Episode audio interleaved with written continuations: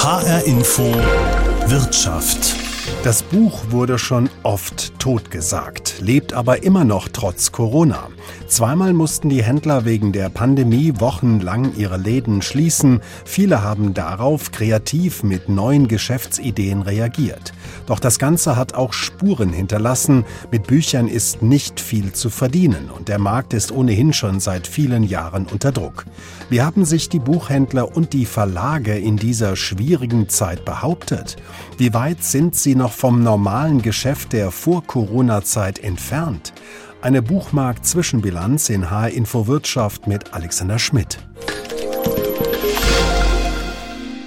Der Buchhandel hat es schwer in Deutschland. Es gibt immer weniger Menschen, die Bücher kaufen, im Laden oder online. Es sind gut 28 Millionen, sagt der Börsenverein des deutschen Buchhandels. Vor zehn Jahren waren es noch acht Millionen mehr.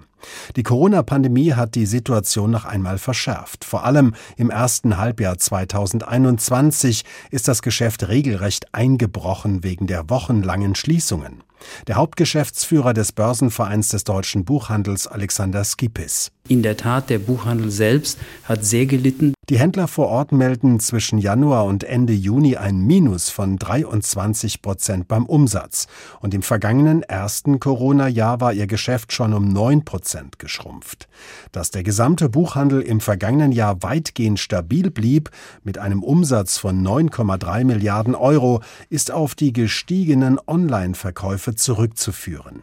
Das Ganze sei aber teuer erkauft, sagt Alexander Skipis. Wenn das über Auslieferer geschieht, dann muss für jede Bestellung ein Päckchen gepackt werden, zur Post gebracht werden und dann versendet werden. Das ist teuer, deswegen sind die Margen sehr gering. Wenn es der Buchhändler selber macht, gilt das Gleiche. Also insofern ist Onlinehandel natürlich eine Kompensation, zum Teil jedenfalls, des Rückgangs im physischen Geschäft, aber eben von den Margen her wesentlich schlechter. Es ist ein offenes Geheimnis, dass im Buchhandel eine Gewinnmarge von ein bis drei Prozent normal ist also nicht wahnsinnig viel zu verdienen ist. Nicht wenige der 5000 Buchhändler in Deutschland waren auf diese extreme Situation nicht vorbereitet. Ihr bisheriges Geschäft, Menschen in ihren Läden zu empfangen, sie zu beraten und ihnen ein, zwei oder auch mehr Bücher zu verkaufen, funktionierte beim ersten und beim zweiten Lockdown nicht mehr. Besonders hart traf es Lisa Schumacher. Sie hat im April vergangenen Jahres die 185 Jahre alte Steinmetzsche Buchhandlung in Offenbach übernommen, eine Art Institution dort. Zwei Wochen vor der offiziellen Übernahme musste das Geschäft wegen der Corona-Pandemie schließen. Wie war das für Lisa Schumacher? Was ist in ihr vorgegangen? Ganz viel ist in mir vorgegangen. Zum einen natürlich erstmal ein schockartiger Zustand. Davor war ich ja eigentlich voller Vorfreude, am 1. April äh, die Schlüssel in der Hand zu halten und meine eigene Buchhandlung aufschließen zu können. Und dem war nicht so. Und dann war ich erstmal so ein bisschen im Krisenmodus und habe zuerst ähm, natürlich mit der alten Inhaberin gesprochen, Frau Fischer, ähm, und habe dann mit meinem Team gesprochen, wie wollen wir vorgehen. Und dann wurde relativ schnell klar, dass wir einfach jetzt ganz schnell aktiv werden müssen. Und aktiv werden hieß, äh, ich habe mir von einem Freund ein Lastenfahrrad ausgeliehen und habe Bücher ausgefahren. Und wir hatten doch einiges zu tun. Und ich merkte so nach zwei Wochen, okay, das war jetzt nicht die wirtschaftliche Katastrophe, die ich jetzt irgendwie erwartet habe, sondern jetzt mal tief durchatmen und das wird schon irgendwie. Das klappt alles. Sie haben mit Ihrem Team gesprochen. Sie haben ja damals vier Buchhändlerinnen übernommen. Mussten Sie Ihre Angestellten in Kurzarbeit schicken oder haben Sie eine andere Lösung gefunden? Ich hatte natürlich erstmal die Befürchtung, dass es so sein würde, aber tatsächlich hatten wir das Glück, dass wir so viel zu tun hatten, was natürlich mit einer großen Solidarität der Stammkundschaft zu tun hatte, dass ich keine meiner Mitarbeiterinnen Kurzarbeit schicken musste. Und auch keine entlassen. Und auch keine entlassen, nein. Mein Team habe ich äh, vollständig übernommen und auch bis jetzt gehalten. Wie haben Sie Ihr Geschäftsmodell da neu justiert? Sie haben gesagt, Sie haben sich erstmal ein Lastenfahrrad organisiert. Das heißt, Sie haben also Ihre Online-Schiene stark ausgebaut.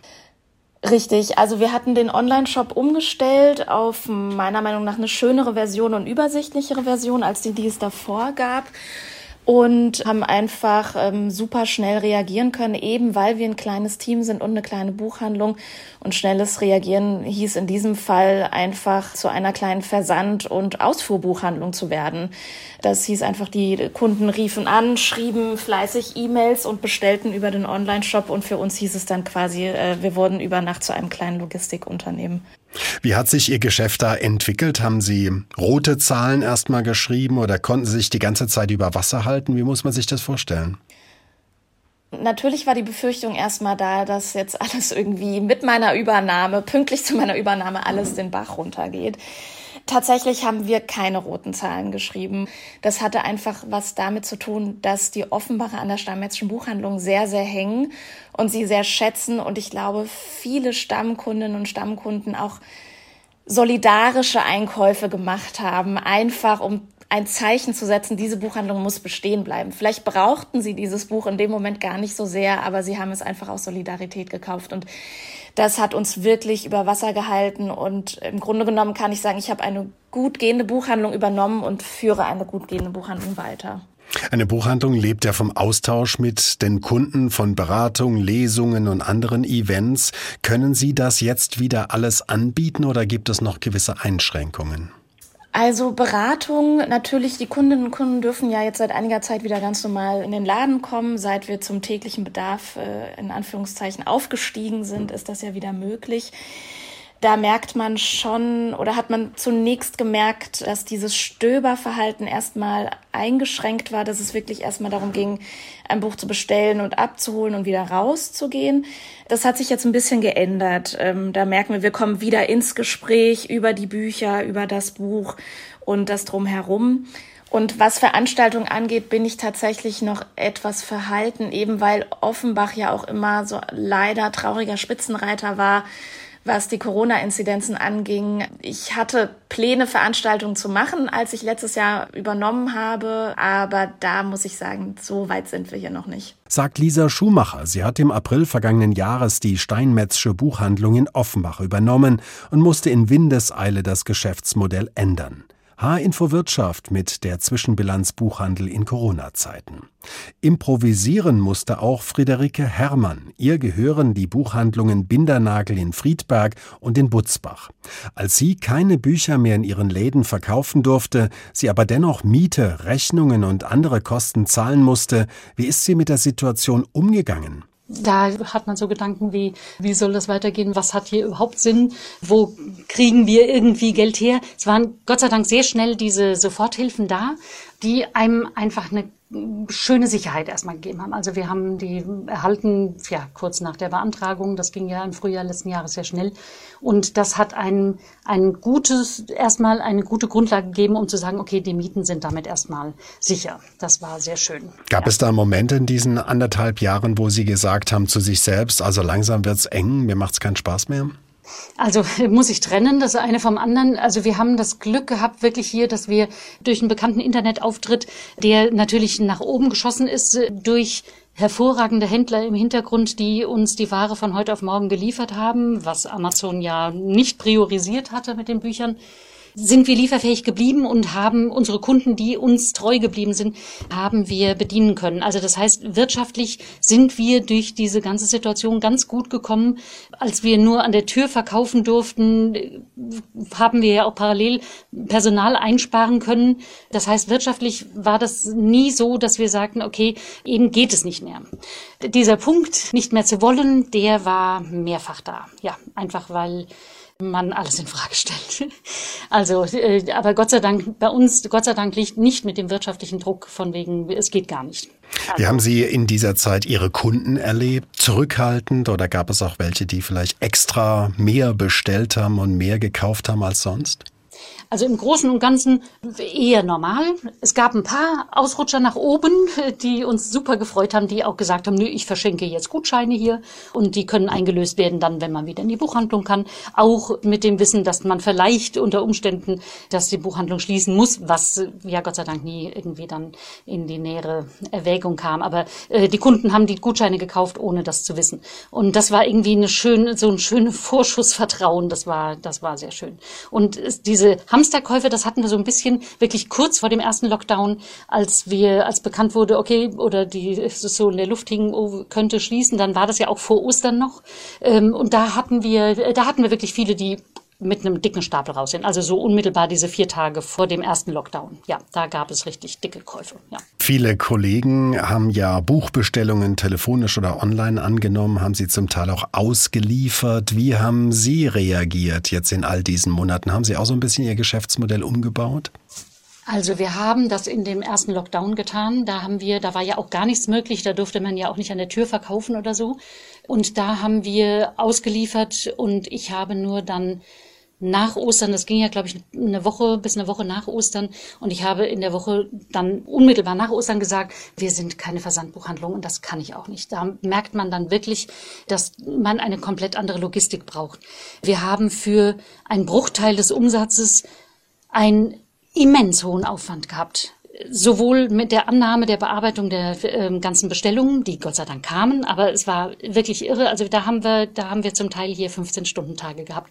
Das Gott sei Dank meine Azubis. Ich hatte zu dem Zeitpunkt drei Azubis. Wir standen hier und noch zwei Aushilfskräfte ähm, und die anderen hatte ich dann erstmal, weil ich nicht wusste, was wie in Kurzarbeit geschickt. Und das war so, dass ich gesagt habe, nach Ostern eben lassen wir alles über den Internetshop kommen und äh, stellen die Telefonschleife so um, dass die Leute im Internet landen und wir machen die Woche zu, weil Versandbuchhandel können andere besser.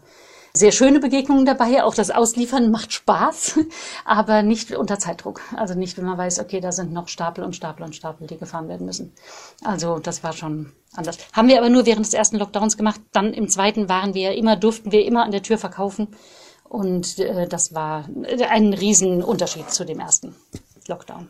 Wenn Sie jetzt vergleichen vor Corona und jetzt, wie weit sind Sie vom Normalbetrieb, will ich es mal nennen, noch entfernt? Es ist schon noch ein zurückhaltendes Kaufen oder zurückhaltendes in den Laden kommen.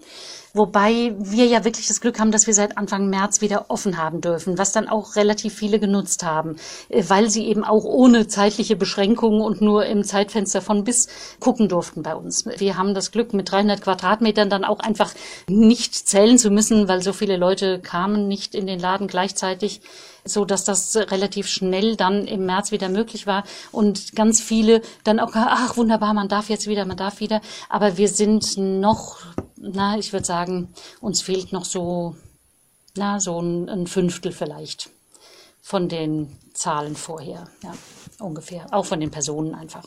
Man besorgt schneller die Sachen, die man braucht und es ist nicht so ein genussvolles Einkaufen, Shoppen oder wie man das nennen möchte. Sagt Friederike Herrmann. Ihr gehören die Buchhandlungen Bindernagel in Friedberg und in Butzbach.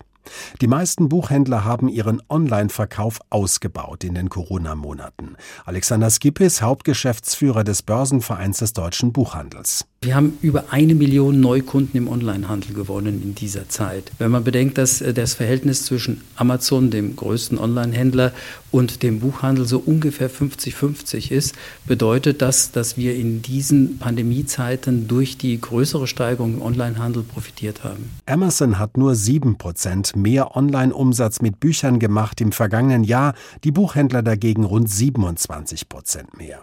Gefragt bei den Kunden waren E-Books und Hörbücher. Das hat insbesondere den Kinder- und Jugendbüchern einen Schub verpasst. Unterhaltungs-, Schule- und Reiseliteratur waren dagegen weniger gefragt. HR Info Wirtschaft zu dem engmaschigen Netz des Buchmarktes gehören auch die Verleger, die Neues entdecken, Autoren unter Vertrag nehmen und deren Bücher in den Handel bringen. Ich habe Joachim Unselt besucht, er leitet die Frankfurter Verlagsanstalt. Sind die Verkäufe und Umsätze wegen der Corona-Folgen zurückgegangen? Die Umsätze sind eigentlich zu unserer Überraschung gleich geblieben, haben sich bei uns sogar leicht erhöht. Im Jahre 2020 waren auch im ersten Quartal 21 sehr gut. Was wir jetzt feststellen müssen, ist, dass das zweite Quartal 21 katastrophal schlecht verlaufen ist, und zwar nicht nur für die Frankfurter Verlagsanstalt, was die Umsätze betrifft, sondern ich sehe das auch bei anderen Verlagen, insbesondere durch Rücksendungen des Buchhandels die uns da im Moment sehr große Probleme machen. Es sieht so aus, als würden die Buchhändler ihre Lager räumen. Die Buchhandlungen konnten ja die Bücher in den vergangenen Monaten nicht so wie gewohnt verkaufen. Einige waren geschlossen, andere haben online verkauft. Wie haben sich Ihre Vertriebswege in den vergangenen Monaten durch diese Krise verändert, auch Ihre Kommunikation? Innerhalb der Produktion, also das Herstellen des Büchers und so, hat sich eigentlich so gut wie nichts verändert. Wir mussten hier keine Kurzarbeit anmelden. Wir haben Homeoffice problemlos erledigen können durch unsere Arbeit. Das Lektorat kann man auch zu Hause machen. Dort also alles wunderbar. Wir konnten sehr ruhig äh, in aller Ruhe mit Autorinnen und Autoren arbeiten. Was den Bereich Kommunikation angeht, Marketing, Veranstaltungen, Kommunikation mit den Buchhändlern, die ja natürlich geschlossen waren, teilweise Messen, Buchmessen, katastrophal. Also das ist eine Sache, da fehlt uns unglaublich der Kontakt zu unseren normalen Teilnehmern im Buchbetrieb und auch im literarischen Betrieb. Und das, muss ich sagen, ähm, ist sehr schlecht gelaufen.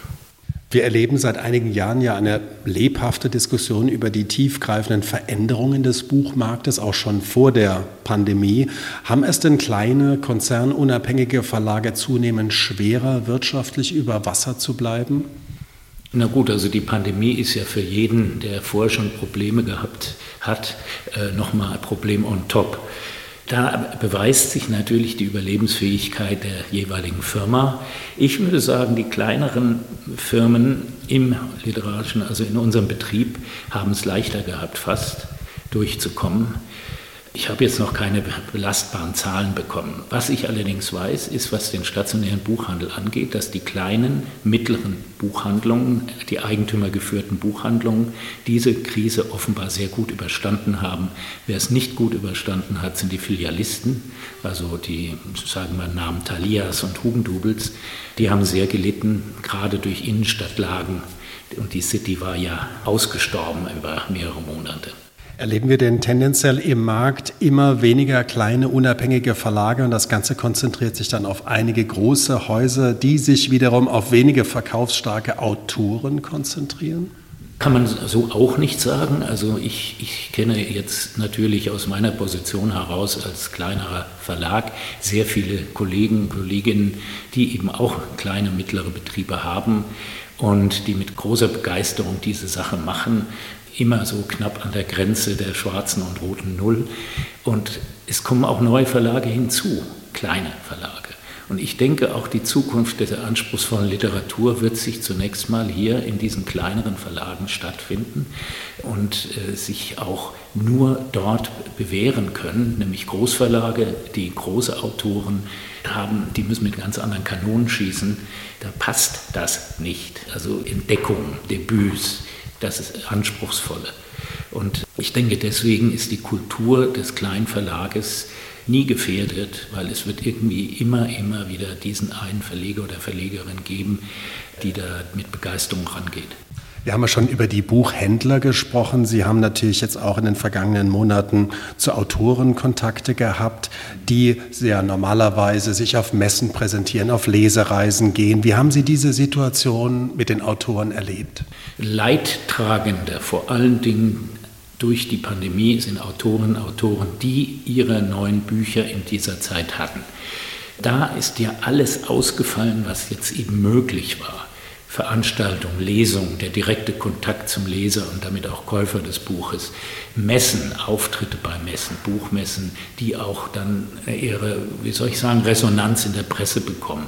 Und da gibt es tatsächlich Lücken für diese Autorinnen und Autoren. Lücken meine ich jetzt, Möglichkeiten, die nicht mehr nachzuholen sind, die einfach verlorene Zeit darstellen, in der normalerweise ein Buch der Öffentlichkeit bekannt gemacht wird.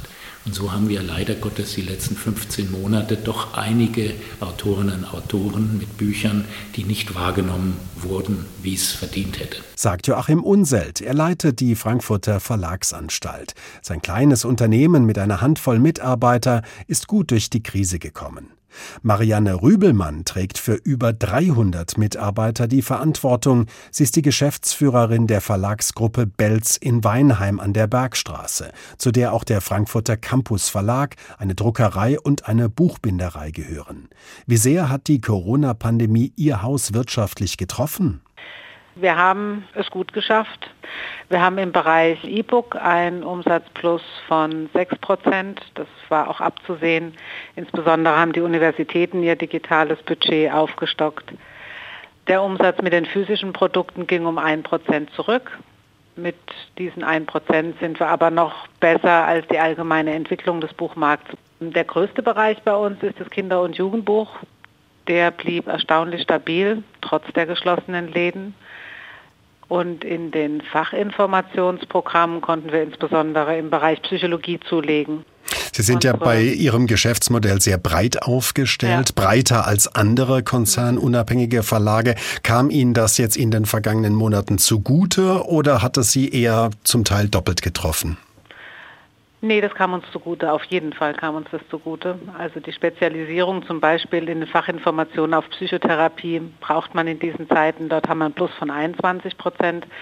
Und trotzdem haben wir natürlich auch Minus hingelegt. Am meisten leidete die Psychologie heute. Unser Magazin, das Monatsmagazin, weil die Verkaufsstätten in den Bahnhöfen einfach geschlossen waren und ja, wie jeder weiß, Bahnhöfe ausgestorben waren. Also da hat man es natürlich gemerkt und die breite Aufstellung war da sehr gut. Sie beschäftigen rund 300 Menschen. Sind bei Ihnen alle in dieser Zeit an Bord geblieben oder haben Sie die teilweise kündigen müssen oder in Kurzarbeit geschickt? Wie war das? Nee, wir haben überhaupt keine Kurzarbeit angemeldet. Das ist nicht meine Einstellung, nicht meine Haltung. Also solange wir unsere Gehälter und Löhne zahlen können, solange zahlen wir die auch selbst und lassen das nicht die Regierung oder die Steuerzahler machen. Wir haben ja auch weitergearbeitet in den Verlagen. Und die einzigen Kurzarbeitsmitarbeiter, die wir hatten, waren tatsächlich in der Buchhandlung, in unserer Buchhandlung, weil wir haben ja auch eine Buchhandlung, weil die eben tatsächlich geschlossen war. Wir haben 300 Mitarbeiter, klar, es gibt immer eine gewisse Fluktuation, aber wegen Corona hat jetzt niemand explizit gekündigt. Mussten ja. Sie denn geplante Neuerscheinungen in dieser Zeit verschieben oder möglicherweise ganz absagen?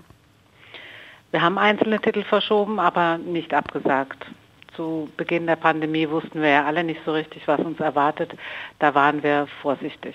Der Buchhandel musste zeitweise schließen. Sie haben es schon mit den Bahnhofsbuchhandlungen angesprochen, beziehungsweise hat sich dann mit Online-Verkäufen über Wasser gehalten. Ja. Wie erlebt das ein Verlag? Liegen dann viele Bücher wie Steine im Lager oder kommen einige wieder zurück? Wie, wie arbeitet man da zusammen?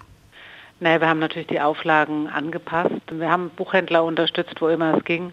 Die zeigten ja auch wirklich eine hohe Kreativität in dieser Zeit und also wir sind allesamt hier große Fans von deren Einsatz. Ich finde es auch sehr schön, dass der Einzelhandel jetzt belohnt wird von den vielen Kunden, die zu ihnen halten und wahrscheinlich auch merken, wie traurig eine Innenstadt werden kann trotz allem auch hier vielleicht noch eine kleine Zahl. Wir verloren natürlich schon am stationären Handel von 32 auf 27 Prozent. Das war aber auch klar. Wir hatten geschlossene Läden an Ostern, an Weihnachten. Und der große Gewinner in dieser Zeit ist natürlich Amazon, der bei uns mit einem Anteil von 28 Prozent liegt. Inzwischen sind die Geschäfte weitestgehend wieder geöffnet, wenn Sie Ihr Geschäft mit der Zeit vor Corona vergleichen. Wie ja. weit sind Sie denn noch vom Normalbetrieb sozusagen entfernt? Wir stellen uns darauf ein, dass es ein neues Normal sein wird, auf jeden Fall, je länger es dauert.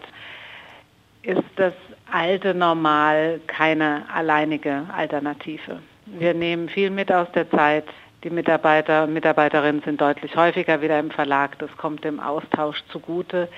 Wir haben nicht wirklich eine Einbuße gehabt in der Zeit. Es hat sich nur verschoben. Also von daher sind wir, was den Umsatz angeht, besser als 2019 und 2020. Das ist sehr schön. Und es lag hauptsächlich an vielen Schullektüren in der Zeit des Homeschoolings und an den digitalen Produkten, insbesondere in den Universitäten und eine Plattform psychotherapietools.de, die wir haben, wo eben unsere Materialien, Informationen für Psychotherapeuten zur Verfügung stehen. Das waren so die drei internen Gewinner. Sagt Marianne Rübelmann, die Geschäftsführerin der Verlagsgruppe Belz, zu der auch der Frankfurter Campus Verlag gehört. Zwei Buchhändler und zwei Verleger, die ganz unterschiedlich auf die Pandemie reagiert haben, die aber insgesamt gut durch die Krise hindurchgekommen sind, keine Mitarbeiter entlassen mussten und darauf setzen, dass die kommenden Monate besser werden auf dem deutschen Buchmarkt. Der Börsenverein hat dafür auch schon eine Idee entwickelt. Buchhandlungen sollen in Zukunft mehr sein als nur Orte, an denen ich ein Buch kaufe, mich beraten und inspirieren lasse. Hauptgeschäftsführer Alexander Skipis. Die Buchhandlungen sind vor Ort Kulturinstitutionen und wir möchten sie gerne mithilfe der Kommunen, der Länder und auch des Bundes ausbauen zu Kulturereignisorten, in denen eine vielfältige Kultur präsentiert werden kann und damit ein Anziehungspunkt für die Innenstädte und auch den ländlichen Raum geschaffen wird, Menschen wieder dorthin zu locken. Buchhandlungen als Kulturereignisorte, ein neues Markenimage, das so neu vielerorts gar nicht sein dürfte. Denn Buchhandlungen bieten längst schon mehr als nur den Verkauf mit ein, zwei Lesungen im Jahr. Der Kulturereignisort Nummer eins für die Branche dürfte schon bald die Buchmesse in Frankfurt sein, Ende Oktober. Das ist das Schaufenster zur Buchbranche. Wir gestalten ja auch mit dieser weltgrößten Buchmesse in Frankfurt den internationalen und den nationalen Buchmarkt. Also ohne eine Buchmesse wäre und entwickelt sich die Buchbranche ganz anders. Also die Wichtigkeit ist nicht zu überschätzen, es ist eine enorme Wichtigkeit. Und wir sehen das auch an den ständigen Kontakt, vor allen Dingen mit den Verlagen, aber auch mit den Buchhändlerinnen, die dringend fordern, dass wir diese Messe wieder veranstalten weil sie fehlt. Sie fehlt unmittelbar dann als Umsatz in der Kasse. Sagt Börsenverein Hauptgeschäftsführer Alexander Skippis. Totgesagte leben länger. Das Buch in Corona-Zeiten ist unser Thema. H-Info Wirtschaft gibt es jede Woche neu als Podcast auf Ihrem Smartphone. Mein Name ist Alexander Schmidt.